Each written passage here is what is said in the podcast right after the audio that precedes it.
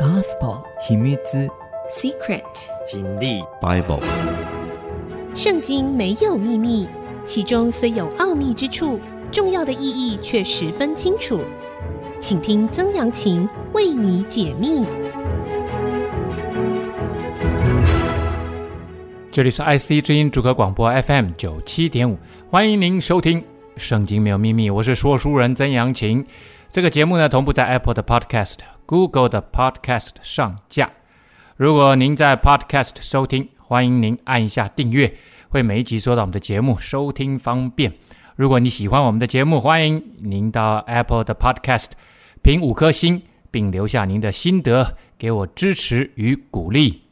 上次节目呢，说到了以色列在分裂为南北两国。北国是以色列国，南国是犹大国。这个时候，B.C. 七二二年的时候呢，北国以色列已经被灭了，被亚述帝国灭了啊，而且灭得很惨。他们的这些呃中上阶层啊，被迁移到啊，移民到这个两河流域去，然后又把两河流域的那边很多的被征服的、被亚述帝国征服的人呢，迁到撒玛利亚来。所以，以色列这些中部的啊，这些约旦河西边的这块土地上面，就充满了呃，来自于两河流域的，他们带来很多他们自己所崇拜的这些神明来到这块土地，而且呢，跟这块土地上面还留下来的以色列人呢，就通婚。于是呢，哎，后来啊，不管是更北的啊加利利地区啊，或者是靠近黑门山地区的，或者是南边的犹大国。啊，这犹太人后来称为犹太人，他们他们都瞧不起中间的这一群人，撒玛利亚人。哈、好的，那上一次节目讲到了啊，亚述帝国呢，啊，本来第一次来到这个耶路撒冷呢，啊，西西家贿赂他，啊，啊，拿了很多金子银子，啊，甚至还有他自己的儿女妻妾，啊，去贿赂亚述王。结果呢，后来这个迦南地区的这些国家小国看。这个埃及啊，又重新联合起来反抗亚述帝国，等于是不给他交保护费，不愿意当附庸国就对了啊。于是呢，亚述帝国又来了，这一次攻打埃及之外呢，回过头来在拉吉那里派了啊几个高阶军官呢，就来这个恐吓、恫吓啊这个西西家王，嗯，犹大国的西西家王，南国的西西家王。好，好，那这个。呃，第二次来到他们当中的时候呢，这个时候呃的考古哈、哦，后来我们在考古在特别在耶路撒冷这个地方考古，发现，在西西家年间呢，耶路撒冷有被扩建的一个遗迹，人口在这个时候也增加了啊，城墙各方面的设施也加高了、加厚了，在现代耶路撒冷城的旧城区哈，我们知道耶路撒冷城有旧城区，旧城区分成四块。啊，一块是这个犹太人的地区，一块是伊斯兰教的地区，一块是基督教徒的地区，一块是亚美尼亚的地区。哈，那这这这个在犹大人地区挖掘有西西家时代的城墙的片段。啊，比当时呃大概是向西扩建约有七百码左右啊，七百码这个扩建出去就可以又可以装很多人了，啊，所以显然那个时候西西家啊，这个更多人愿意住到耶路撒冷来，我想跟他的啊这个崇拜上帝、恢复信仰有非常大的关系呀啊，然后呃因为那个军官来了要恫吓他们呢啊，啊，然后呢这个希勒家的儿子啊西西家这边派出去的。啊，这个与他们这个接头要谈判的啊，以利亚敬和舍伯纳，并约雅就对拉伯沙基说：“求你用拉伯沙基是呃这个亚述帝国派出来的行政长官哈、啊，应该是一个省长啊哈，高阶的呃这个行政长官，求你用亚兰言语和仆人们说话，因为我们懂得，不要用犹大言语和我们说话，达到城上百姓的耳中啊。”啊，为什么讲城乡？因为耶路撒冷的地势比较高，他其实他们要攻上来并不容易啊。但是亚述帝国那时候的军力太强了啊，他就说：“哎，你你们可不可以别别别不要用这个呃我们犹大话啊？这些这个高高级的官员当然也不会有，这军官们啊官员们，那当然也不会用犹大话，他是有有这个传译啊哈，有有翻译啊。他说呢，你们用亚兰语言啊，亚兰语呢，在那个时候的近东地区的主要的官方语言啊，包括国际通用、通商、外交语言啊，都是用这个亚兰语啊。亚兰语呢，它也是跟希伯来文哈，呃，这个都是属于闪族语言啊，闪族语言。那个时候的亚述国啊，或者是刚刚兴起的新巴比伦国、波斯国啊，都是用亚兰文啊，都是用。而你用亚兰文讲就好了，不要还搞翻译嘛。结果呢，拉伯沙基就说了：“我主差遣我来，岂是？”单对你和你的主说这些话吗？不也是对坐在城上要与你们一同吃自己粪、喝自己尿的人说吗？哎呦呀，讲这话真的难听到极点呐、当然，围城在那个时代，在古代，这是一个非常呃，怎么说残忍的事情。通常都是围到没有粮食，人吃人，吃小朋友哦。缺乏粮食，就当然也也没也没有水呀、西西家倒是修了很多水道。其实，在不管是在近东地区啊，哈，呃，包括现在约旦哈，你会发现啊，用现代的考古来看的话，去找那个取水点或者是储水点啊，他们的国际贸易的路线其实都跟水很有关系。啊，如果他们能够找到这个水源地，或者是在有办法储水，如果下雨的时候，雨季来说能够办法储水，他们就会在那个地方，呃，成为他们国际移动的路线啊，包括贸易呀，哈，包括外交，所以这个水非常的重要啊。那西西家这里也修了水道，所以呢，当然没有水的时候就要喝自己尿了哈。于是拉伯沙基站着，用犹大言语大声喊着说：“你们当听亚述。”大王的话，在上一次的节目里面，我们说到这个大王哈是一个特别的封号哈，给自己特别的封号，意思就是说 I'm the great king 哈，他是伟大的皇帝啊。这个我是说，在其他的地方哈，这个词只有用在耶和华神啊，我我这个王王中之王啊哈，王如此说，就是亚述王如此说，西拿基立如此说，你们不要被西西家欺哄了，因为他不能救你们脱离我的手。也不要听西西家使你们依靠耶和华，说耶和华必要拯救我们，这城必不交在亚述王的手中啊！你不要相信，不要相信。这西西家这个恢复了信仰以后，就是要以色列人民专心的来依靠上帝啊！不要听西西家的话，因为亚述王如此说：你们要与我和好，出来投降我。个人就可以吃自己葡萄树和无花果树的果子，喝自己井里的水，啊，意思说和平啊，有你跟我们缔交合约啊，缔结合约啊，和平协定，你们就可以安然无事啊。个人就可以吃自己的葡萄树和无花果树的果子，喝自己井里的水，哈，这个蛮像什么？这蛮像上帝应许以色列人民的那些祝福啊。我相信哈，拉伯沙基。这位先生啊，对以色列的文化啊，这个略知还不是一二而已呀，啊，也不是一二而已。等我来领你们到一个地方，与你们本地一样，就是有五谷和新酒的油之地，有粮食和葡萄园之地，有橄榄树和蜂蜜之地，好使你们存活，不至于死。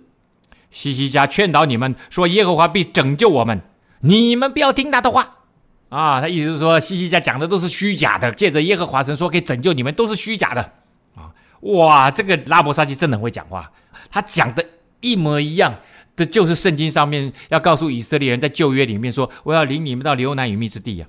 啊，有橄榄树、蜂蜜、葡萄园、粮食、五谷、新酒，这通通都是圣经里面说的话啊！所以呢，哎，这个也是文化战哈，思想战，而且心理恫吓战。而且说：“我来领你们去。以前上帝要领以色列人出埃及，然后就领到流奶与蜜之地，就是迦南地啊。现在他们要取代上帝的位置啊！我来领你们去一个地方，好地方啊，比你们上帝的好地方好多了。这个其实是亚述帝国的策略。他们征服了一个地方以后，就把这个地方，我之前也讲过，把这这个地方的这个上层人士啊，中上层人士就迁到别的地方去啊。其实这是放逐啊。”哪里有什么好好东西、好地方？如果这种这么好的地方，他们自己都占了。这时候呢，北国已经被他们所谓的迁移了，领离已经被领走了啊，被迫离开家园，被放逐到另外一个国家的地方去了啊。好，那他的话还没讲完，我们先休息一下，稍后再回到节目的现场。嗯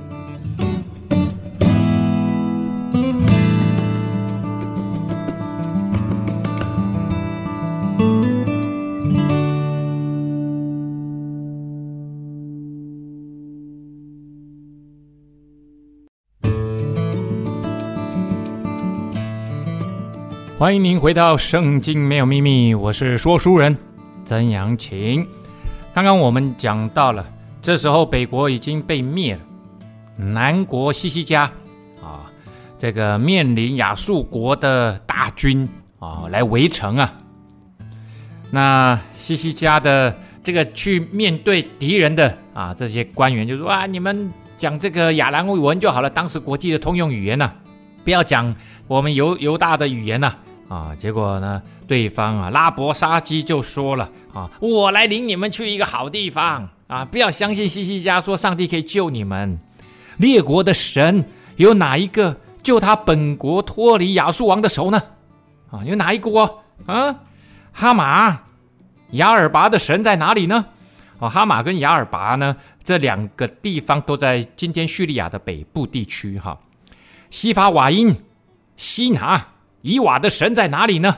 啊，这个是西法瓦因呢，在巴比伦北部啊，这个地方呢，用人献祭啊，用火烧死人呐，啊，都是蛮恐怖的哈。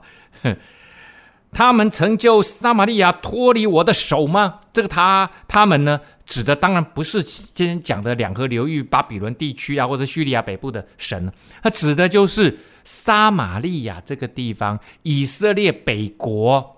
刚刚被灭没有多久，不已经二十年前了哈。现在大概是 B.C. 七百年的事情附近。哎，讲的是以前的事情呐，啊，就是呢，撒玛利亚那个时候，自从北国北国前后大概两百多年，从第一个王啊耶罗波安开始，一直到何西亚结束，但是两百多年，他们没有一个王好好的敬拜上帝。好好的维持从他们的祖先来的那样子的耶和华神的敬拜没有，而且还去拜很多假神偶像，拜巴力啦，拜亚斯塔路啦，拜很多很多很多啊。所以呢，这边所谓的他们就是撒玛利亚拜的那些神明们，他们何曾就撒玛利亚脱离我的手呢？啊，这些国的神有谁曾就自己的国脱离我的手呢？哦，我这个拉伯沙基代表这个亚述大王哦，说这些话口气可不小啊！难道耶和华能救耶路撒冷脱离我的手吗？为耶路撒冷之前，其实他们是从拉吉上来的。我们之前讲过哈，拉吉在耶路撒冷西北边大概五十公里的地方。这是其实是亚述帝国去攻打埃及，回头。啊拉吉已经被围得很惨了哈。这次拉吉的战役呢，在尼尼围城哈，尼尼围城是亚述帝国的这个国都啊，有一个刻有亚述的浮雕，上面呢刻着他们围拉吉城。那战争的场面，有看到有撞城锤，还有七部的攻城的车子，还有被掳的犹大人。最妙的哈，他们还刻了这个亚述大王西拿基立。躺在躺椅上旁观这些他的战利品呐，哦，他在那个地方欣赏啊，这样子的一个浮雕，他就说：难道耶路撒冷能够救脱离我的手吗？这时候呢，百姓静默不言呐，并不回答一句话，因为王曾吩咐说不要回答他，所以呢，至少现在以色列百姓知道，他们必须同心合一，必须团结啊。必须好好的听从西西家，因为因为西西家要做最后的决定啊，他们只有依靠他了。而西西家说要依靠耶和华神啊，那这时候不是分裂的时候啊，这时候呢不是说啊你们以前拜假神偶像，犹大国也有人拜假神偶像，那我我们是一直都敬拜耶和华的，这时候要搞内讧不行，这时候一定要团结了啊，因为大敌当前呐、啊。当下希勒家的儿子家宰、以利亚敬和书记舍伯纳。并亚萨的儿子史官约雅都撕裂衣服，来到西西家那里，将拉伯杀鸡的话告诉了他，撕裂衣服的代表是什么？代表愤怒、痛苦、悲伤，而且显然代表心中极其的恐惧啊！这个灭国之祸就在眼前呐、西西家王听见了，就撕裂衣服，披上麻布，进了耶和华神的殿呐、哦，看到没有？他听了这个坏消息啊、哦！这是一个真正的属灵的君王哦，他知道信仰的重大原则是：遇到事情，你先不要打电话找你的人脉，看看谁可以帮助你。这时候是不是打电话到埃及法老的呃办公室去跟他求救？No，不是，是先来到上帝的殿呐、啊，耶和华神的殿呐、啊，谦卑自己，来寻求上帝的帮助。因为看起来应该没有谁可以再救他了。现在目前你看大军都已经围城了，因为他知道这时候只可能来寻求上帝，而且他知道上帝掌管一切，上帝如果愿意出手，他就有救了。使家宰以利亚敬和书记舍伯纳啊，这个舍伯纳我们之前有讲过哈，他呃应该是有通敌哈，那个他现在这个。后来有背叛，那但是在这段历史里面并没有写到。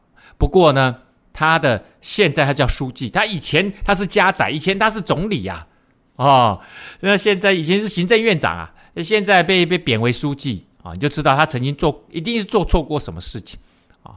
那在先知以赛亚书里面呢，也说明了这个人不是个好东西啊。Anyway，现在西西家还是在使用他了，祭司中的长老啊，长老也来了。都披上麻布去见亚摩斯的儿子先知以赛亚。好，他就叫啊，这个西西家就先他自己进了耶和华神的殿去祷告，啊，自己一定要祷告，啊，自己要祷告。然后呢，他另外呢就让其他的这些人去到哪里？去到以赛亚那里去。这个以赛亚呢，他这一生都在南国犹大国当先知。前后服侍过四个王，之前的乌西亚王，呃，约坦王，亚哈斯王，现在的西西家王啊、西西家王。那之后这个西西家的儿子的时候呢，接位的时候，他后来就死了哈。他先找先知啊，又如果用今天的话来讲呢，就找牧师啊，找传道人来帮忙。以赛亚就像西西家的属灵顾问、信仰顾问，西西家呢对他非常之。尊敬啊，啊，非常之尊敬。然后呢，叫这些重要的官员呢去找以赛亚，然后对他说：“西西家如此说，转告我的话，今日是急难、责罚、凌辱的日子，就如妇人将要生产婴孩，却没有力量。啊，哎，ladies 要生产的时候，如果没有力量，那真的是非常可怕。小孩子生不出来，身体虚弱。”那可能母子都会丧命啊。他的意思说，现在就是丧命的时刻了啊！他呢自己祷告，跑到耶和华神的殿祷告，然后要这个三位官员去找以赛亚，因为以赛亚是上帝重用的先知啊啊！他跟上帝之间有这个 有这个热线，有热线。上帝很多时候是透过先知以赛亚说话的，所以呢，他要先知以赛亚帮帮忙，你也一起祷告吧。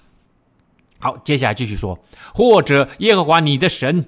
听见拉伯沙基的一切话，就是他主人亚述王打发他来辱骂永生神的话。耶和华你的神听见这话，就发斥责，故此求你为余剩的名扬声祷告吧。好了，他就说哈，呃，现在是最极难的时候了，最恐怖的，因为要死人了，极难责罚凌辱的日子，我们竟然被羞辱成这个样子。然后呢，你的上帝当然也就是他的上帝啊。但是这时候要特别讲说，你跟你有亲密关系的那位上帝，他听到拉伯沙基讲的这一切话啊，是那个亚述大王差遣人叫他来讲的这些话，辱骂我们的上帝，辱骂永生神的话。啊，跟之前亚述王说的那一些没有办法救其他民族的各样的偶像跟神明是不一样的。这位是永生神，从永恒到永恒创造宇宙万物的这一切，掌管一切的这位神，爱我们、拯救我们到底的神，他跟他们不一样。他们来辱骂这位上帝呀、啊，你跟上帝好好讲一下，也许上帝就会发斥责啊，求神。也为他自己的名起来啊，征战啊，看看拉伯沙基讲的话，亚述大王讲的话，到底是真的还是假的？求你为余剩的名来扬声祷告吧！啊，真的，我们可以看到哈，这个超级的危机意识啊，这北国以色列已经没了，我们呢？啊，现在目前这个状况真的是很危急啊！上帝如果能救我们，你就可以荣耀你自己的名啊，让人知道你是又真又活的神呐！我们休息一下，稍后再回到节目的现场。嗯。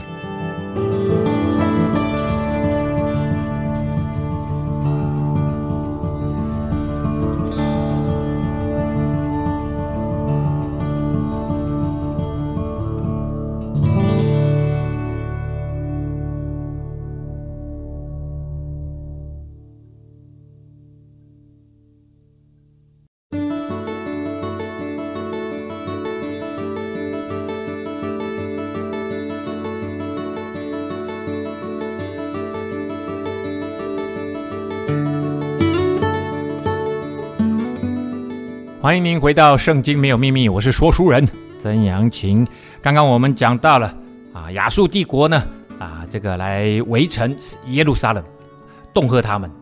然后这个西西家王呢，赶紧叫他手底下的这三位高阶的这个文官呢，呃，赶快去找以赛亚先知啊，好好的为他们祷告。刚刚讲的那一大段，其实都还是西西家王要他们转告的话。转告叫他们好好为我们祷告，让上帝自己要好好的呃为他征战啊！西西家王的臣仆呢就去见以赛亚啊，说以色列现在没了，北国已经没了，现在我们南国也岌岌可危啊，帮帮忙！以赛亚就对他们说：要这样对你们的主人说，耶和华如此说：你听见亚述王的仆人亵渎我的话，不要惧怕！而且很很奇妙，这个。以赛亚他好立刻就知道了，他其实上帝一定早就跟他说话了。他就说：“上帝已经这样子说了，你听见亚述王的仆人亵渎我的话，不要惧怕，你不用怕，他在吓你，他在恫吓你，他要让你恐惧害怕，不要让他得逞，不要害怕。所以，我们看到，注意哈，神先提这件事情，不要害怕，其他都还没讲哦，就先讲不要害怕。为什么？因为神与你同在。”因为神掌管一切，因为神是你翻盘的最后的那一张牌呀、可是这个时候真的太可怕了，你能够不怕吗？能够不怕吗？我必惊动他的心。原文是我必放一个灵在他里面，那那个灵是恐惧害怕的灵，他要让你害怕，是不是？我让他害怕，他要听见风声就归回本地。他在这个亚述大王。派他的军队来，派他的军官、行政长官来耶路撒冷乱放风声，啊，要用心理战使以色列人呢，使犹大人呢，这个战惊、恐惧、害怕啊，不战而降啊。神也对他们用心理战。他说，刚当时听到风的声音，他就要归回本地了。我必使他在那里倒在刀下，我让他回去亚述帝国，他就会死在那里。哇！上帝讲话真的是斩钉截铁啊！啊，他不像刚刚来吓人的呃那个拉伯沙基啊啊呃讲的话呢，哎说了半天就说你赶快投降，跟我订合约哦，我就带你去好地方。No，上帝说我要他死啊！而且这个风声原原来意思就是消息，他听见消息什么消息啊？之后会有发生消息哈、拉伯沙基就回去，正遇见亚述王攻打利拿。原来他早听见亚述王拔营离开拉吉了，有没有？他被派来这三个高阶的军官跟行政长官，他们被派来是从拉吉过来的，带着军队来围耶路撒冷。其实他们一直保持跟亚述王前线密切的战情沟通啊。那利拿在哪里呢？利拿哈，我们刚刚讲了耶路撒冷西南方五十公里。拉吉，那拉吉大概往北差不多十六 K 到二十 K 之间，差不多十六 K，往北就是利拿。那跟耶路撒冷呢，刚好就这个就构成了一个三角形。耶路撒冷呃往这个利拿去，大概就二十五公里啊，二十五公里就变成一个三角形啊，变成一个三角形。那利拿呢，就是犹大国通往。菲利士地啊，一个非常重要的据点。那它等于算是在耶路撒冷往地中海，因为我们知道，呃，耶路撒冷这边是山地，犹大地区是山地，然后会降下来进入平原地带。啊，那这个降下来的地方呢，其实就是利拿。啊，那降到平原地带呢，就是所谓的菲利士人的地带。菲利士人是早期他们从北方下来的，爱琴海那边下来的家这个民族哈。那他们在这里早期一直都是在大卫王的时候，一直都是他们的传统宿敌呀。啊，那他们有五五大城，其中一个叫加特城。啊，他就在从耶路撒冷往加特中间差不多地方，所以呢，你知道亚述王从拉吉向北攻，他拿下利拿，其实他在转过来要攻打耶路撒冷就非常非常容易了啊，非常容易的。那亚述王呢，听见人论古时王特哈加说，他出来要与你征战，本来亚述王准备他，他可能已经没有耐性了。啊，他派这三个高阶军官去恫吓他们，他觉得要等太久了，因为有些时候围城哦，不是你想的围一个月两个月就搞定，那可能一围围一两年呐，他没有耐心，所以他现在准备自己带兵，就直接把耶路撒冷，直接把犹大国给灭了。但是呢，正要从这个利拿，正要往这个呃东边去打这个耶路撒冷的时候呢，没想到。却听见有人就已经放消息了，就我们讲风声，听见风声，古时王特哈加啊，这个时候呢，大概 B.C. 七百年的时候，其实特哈加后来这个古时王其实是埃及王的意思，只不过他们是从上埃及来当埃及的啊这个法老，这个时候他自己还没有当法老，这时候当法老的是他哥哥。啊，他的哥哥啊，这个古时王，那其实是个法老啊，是法老。之后他自己当上了法老。哈，那呃，你说那那这时候还没当当上法老，那他怎么叫他古时王啊？其实啊，你知道，就就是其实圣经里面很多地方啊，他之后的这个头衔，他在写的时候，因为这是后来的后来的这些这个史官啊，那他们在书写这个历史的时候，有些时候就会用他之后的。这个头衔呐，啊，之后的头衔，所以这个没没有什么奇怪的啊。那他们是属于埃及第二十五王朝啊，从上埃及啊，上埃及就是这个尼罗河啊，有上下埃及之分，古时人所建立的。虽然特哈加在 B.C. 六九零年才登基，就十年后他才登基，但是这个是用他之后的头衔来称呼他了啊，称呼他。好，那亚述王呢，这时候在利拿。从利拿，他再次派人要去威胁西西家的时候，没想到特哈加这里呢，已经出兵要来跟他攻打了。哇，那他不行啊！那个埃及比这个犹大国呃兵力强太多了哦。他他知道没有办法分兵力再来打耶路撒冷了，所以呢，他就好好的对付古实，所以大军整个拉下来，就要去跟埃及要征战，要挨跟埃及征战。但是呢，亚述王呢还想说不行，这个恫吓还要继续恫吓下去哦，要继续心里在要叫他们自己投降。我懒得去打他们了，也没力气打他们。现在，所以亚述王听见古实王特哈加说他要出来要与你征战，那他把主要兵力调去跟埃及征战之外，但是亚述王又打发使者去见西西家，吩咐他们说，就跟他们讲了，你们对犹大王西西家如此说，之前已经讲过了，现在还继续讲。不要听你所倚靠的神欺哄你，说耶路撒冷必不交在亚述王的手中。你总听说亚述诸王向列国所行的乃是尽行灭绝，难道你还能得救吗？你看他是两手策略啊，一手策略说你好好投降，我跟你订合约，我就带你去牛奶与蜜之地，有葡萄园，有橄榄园之地。啊，你你你啊！另外一边就恐吓他，恐吓他，恐吓他，你能撑吗？你撑不下去的啦！哦，你死无葬身之地啊！我都是进行灭绝呀！啊、你最好还是怎么样？那那你投降一样是进行灭绝，没有第二条路好走啦。他不可能好好的对你啦。我列祖所毁灭的就是歌散、哈兰、利色和属提拉撒的伊甸人。这些国的神何曾拯救这些国呢？啊，这些神明哪有救他们的国啊？没有嘛！哦，那这个正好，就代表说，其实你们这些国的人所拜的那些神明偶像，不过就是偶像，是人手所造的，是木头做的，是石头做的，是没有能力，是虚无的。啊，这个歌散呢，在这个呃幼发拉底河啊的中游啊中游的一个城市啊，在 B.C. 八零九年被灭，所以被灭哥散这个城呢，其实被灭已经是一百多年前的事了啊。哈兰位于美索不达米亚平原的巴旦亚兰这个地区啊，利色呢也在 B.C. 八四一年更早之前就被灭，也是幼发拉底河南部的一个城市啊，提拉萨。啊，他是呃美索不达米亚平原上面的伊甸人啊，不管了、都是两河流域这些地区的啊，这些城市也好啦，啊，这人民也好啦，他们所拜的这些偶像、这些神明无法救他们呐、他要用这个方式来推论，说你们的上帝也能救你们吗？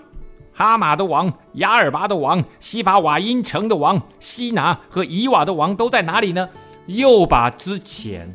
恫吓过的话，换个说法，再来一次，再来一次啊！哈马德王在叙利亚北部啊，哈，雅尔拔这都在叙利亚北部，西法瓦因我们之前讲过，在巴比伦北方啊，西拿以瓦的神都在呃美索不达米亚平原上面。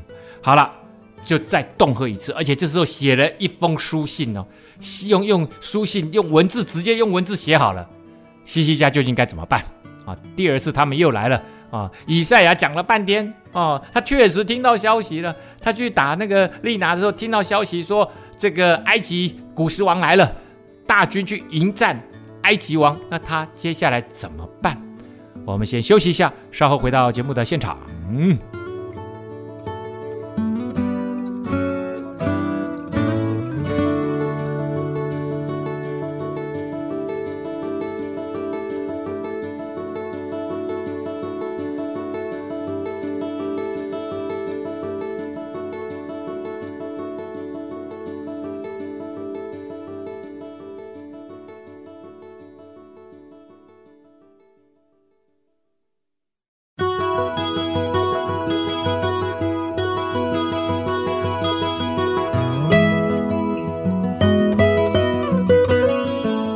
欢迎您回到《圣经没有秘密》，我是说书人曾阳晴。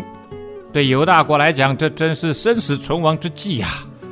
呃，亚述王第二次才派他手底下的这些高阶军官啊，去恫吓呃西西家王啊，西西家王会一一波又一波的宣传战、心理战啊，压力越来越大。西西家从使者手里接过书信来看完了，就上耶和华的殿，将书信在耶和华面前展开。把这一封信拿给上帝看，上帝，你看看，你看得下去吗？人家是这样说我的，我倚靠你又如何？西西家向耶和华祷告说：“坐在二基路伯上，耶和华以色列的神呐、啊，你是天下万国的神，你曾创造天地。好，这个把上帝的属性讲清楚。你创造宇宙万物，你是天上万国的神，天下万国的神，每一个国家其实都是被你掌管的。”他们自己拜假神偶像不管，但是上帝其实你是掌管一切的上帝啊！坐在二基路伯，基路伯是天使啊，有四个脸面、四个翅膀的活物啊啊！其实约柜上面就是基路伯，看守上帝的约柜法版呐啊！好，耶和华，求你侧耳听；耶和华，求你睁眼而看呐、啊！要听西拿基立打发使者来辱骂永生神的话，你听呐、你看呐、上帝啊，我相信你没有耳，你没有耳聋啊，你没有眼瞎、啊，上帝啊，你跟那些假神偶像、那些石头、木头做的不一样啊。耶和华亚述诸王果然使列国和列国之地变为荒凉，他讲的没错。上帝啊，他讲的没错，但是我们不一样，因为我们依靠的是万军之耶和华。将列国的神像都扔在火里，因为他们本不是神，乃是人手所造的，是木头石头的，所以灭绝他。他们被灭，不过就是刚刚好而已啊。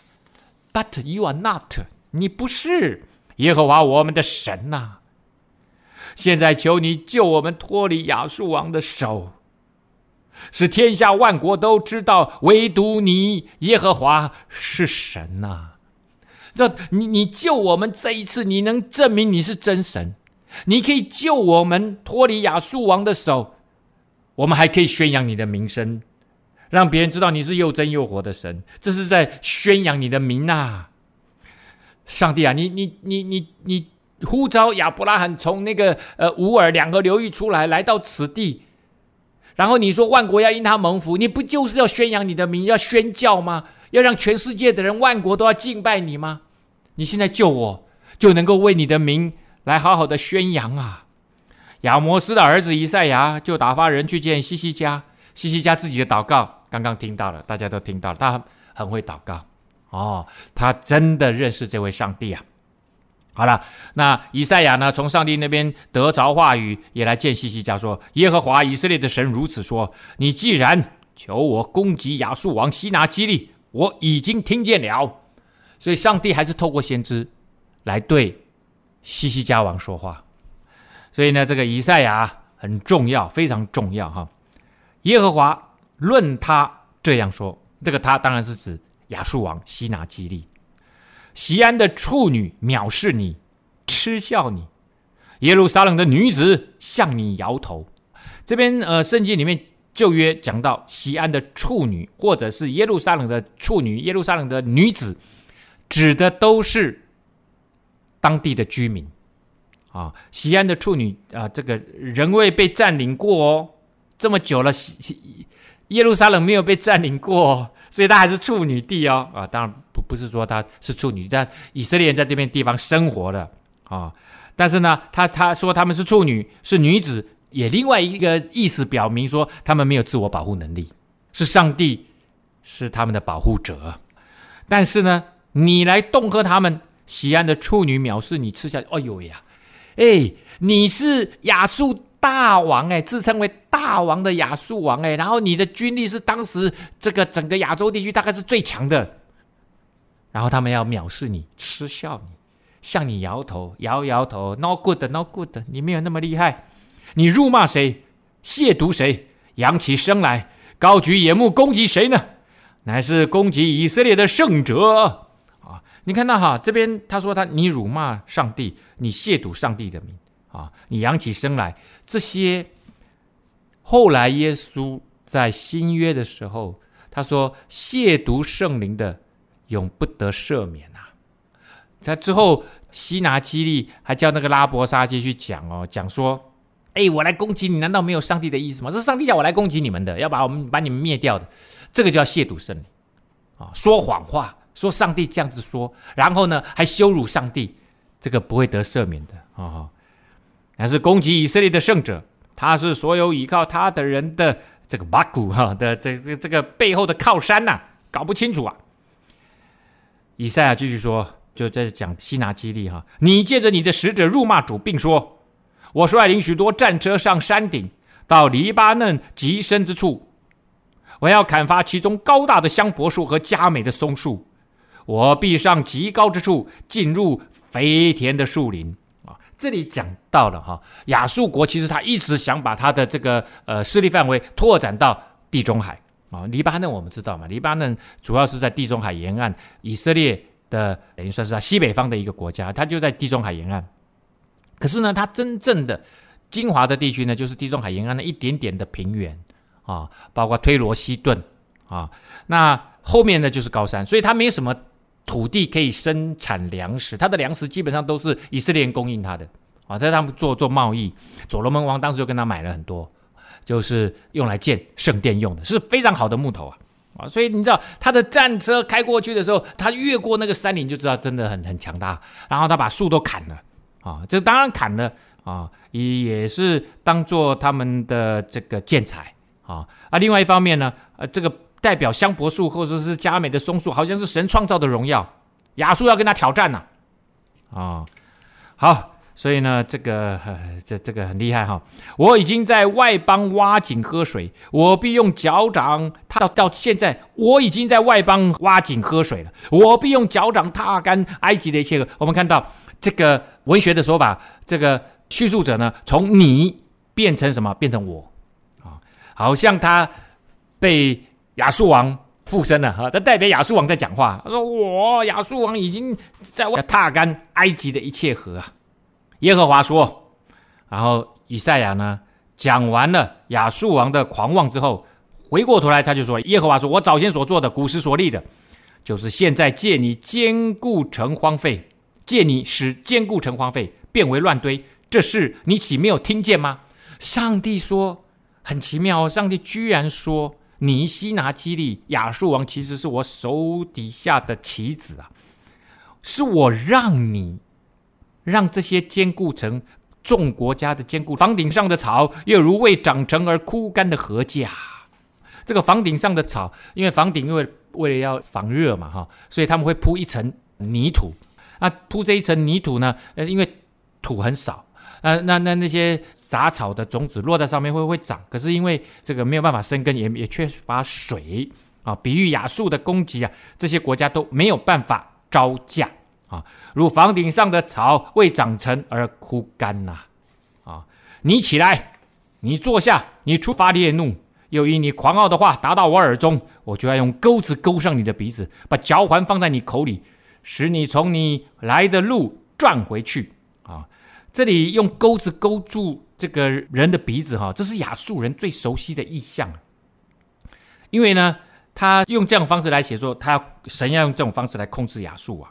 可是亚述的文学哈，跟他们的石碑就常常有这样子的描述，就是呢，呃，在考古就看到有个石碑描述以撒哈顿，这是希拿基利的儿子哈，以撒哈顿王用绳拉着穿在嘴唇上的环子，拖着推罗的巴利和埃及王特哈加，啊、就是他把那个推罗，推罗就是黎巴嫩啊的的这个呃呃巴利。啊，这这些你们的神嘛，然后还把埃及王特哈加，我们刚刚讲的那个特哈加哈，呃，拖着他们，意思说我是征战得胜的，你们这些王被我拖着走，把交换放在你手里。神说亚述王，你只是神所骑的马而已呀，使你从你来的路转回去。以色列人呐，我赐你一个证据，今年你们要吃自生的，明年也要吃自长的，至于后年，你们要耕种收割。栽植葡萄园，吃其中的果子。由大家所逃脱剩余的，仍要往下扎根，向上结果。好，那这个必有剩余的民从耶路撒冷出来啊，就说今年啊，你们被这个围城，没有办法好好的耕种啊，所以今年呢，你们吃那个呃呃，这个吃自身的，就是野生的。明年也吃野生的，为什么？因为因为已经过了耕种的时间了。但是呢，亚述帝国会仓皇逃走啊、哦！好了，由大家所剩余逃脱的，要向下扎根，向上就，所以你们还会留下来，还会在这个地方好好的这个生活着，见证我耶和华神的荣耀。必有剩余的民从耶路撒冷而出，必有逃脱的人从西安山而来。耶和华的热心必成就这事啊！上帝要用这些，就是没办法攻耶路撒冷。他从哪条路来，必从哪条路回去，必不得来到这城。这是耶和华说的，因为我为自己的缘故。也为我仆人大卫的缘故，必保护这城。当夜哦，那天晚上，耶和华的使者出去，在亚述营中杀了十八万五千人。清早有人起来一看，都是死尸了。亚述王呢，西拿基立鼻子摸了，赶紧就逃回尼尼微城去了。有一天呢，他在他自己的神庙尼斯洛庙里面叩拜，他的儿子亚德米勒。和沙利色用刀杀了他，就逃到亚拉拉地。他儿子以撒哈顿接续他做王，他的小儿子以撒哈顿哈就接续他做王。那杀了他的是他的大儿子亚德米勒啊！你想啊，他这个大儿子都要把他给杀了啊，所以这个人呢一定很不得人缘啊。但是所谓的一日也不是立刻被杀，其实中间已经快过了二十年，他整个统治期间。有这个二十三年啊，所以过了二十年他才死。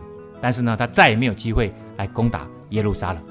今天节目到这个地方告一个段落啦。圣经没有秘密，我们下次再会。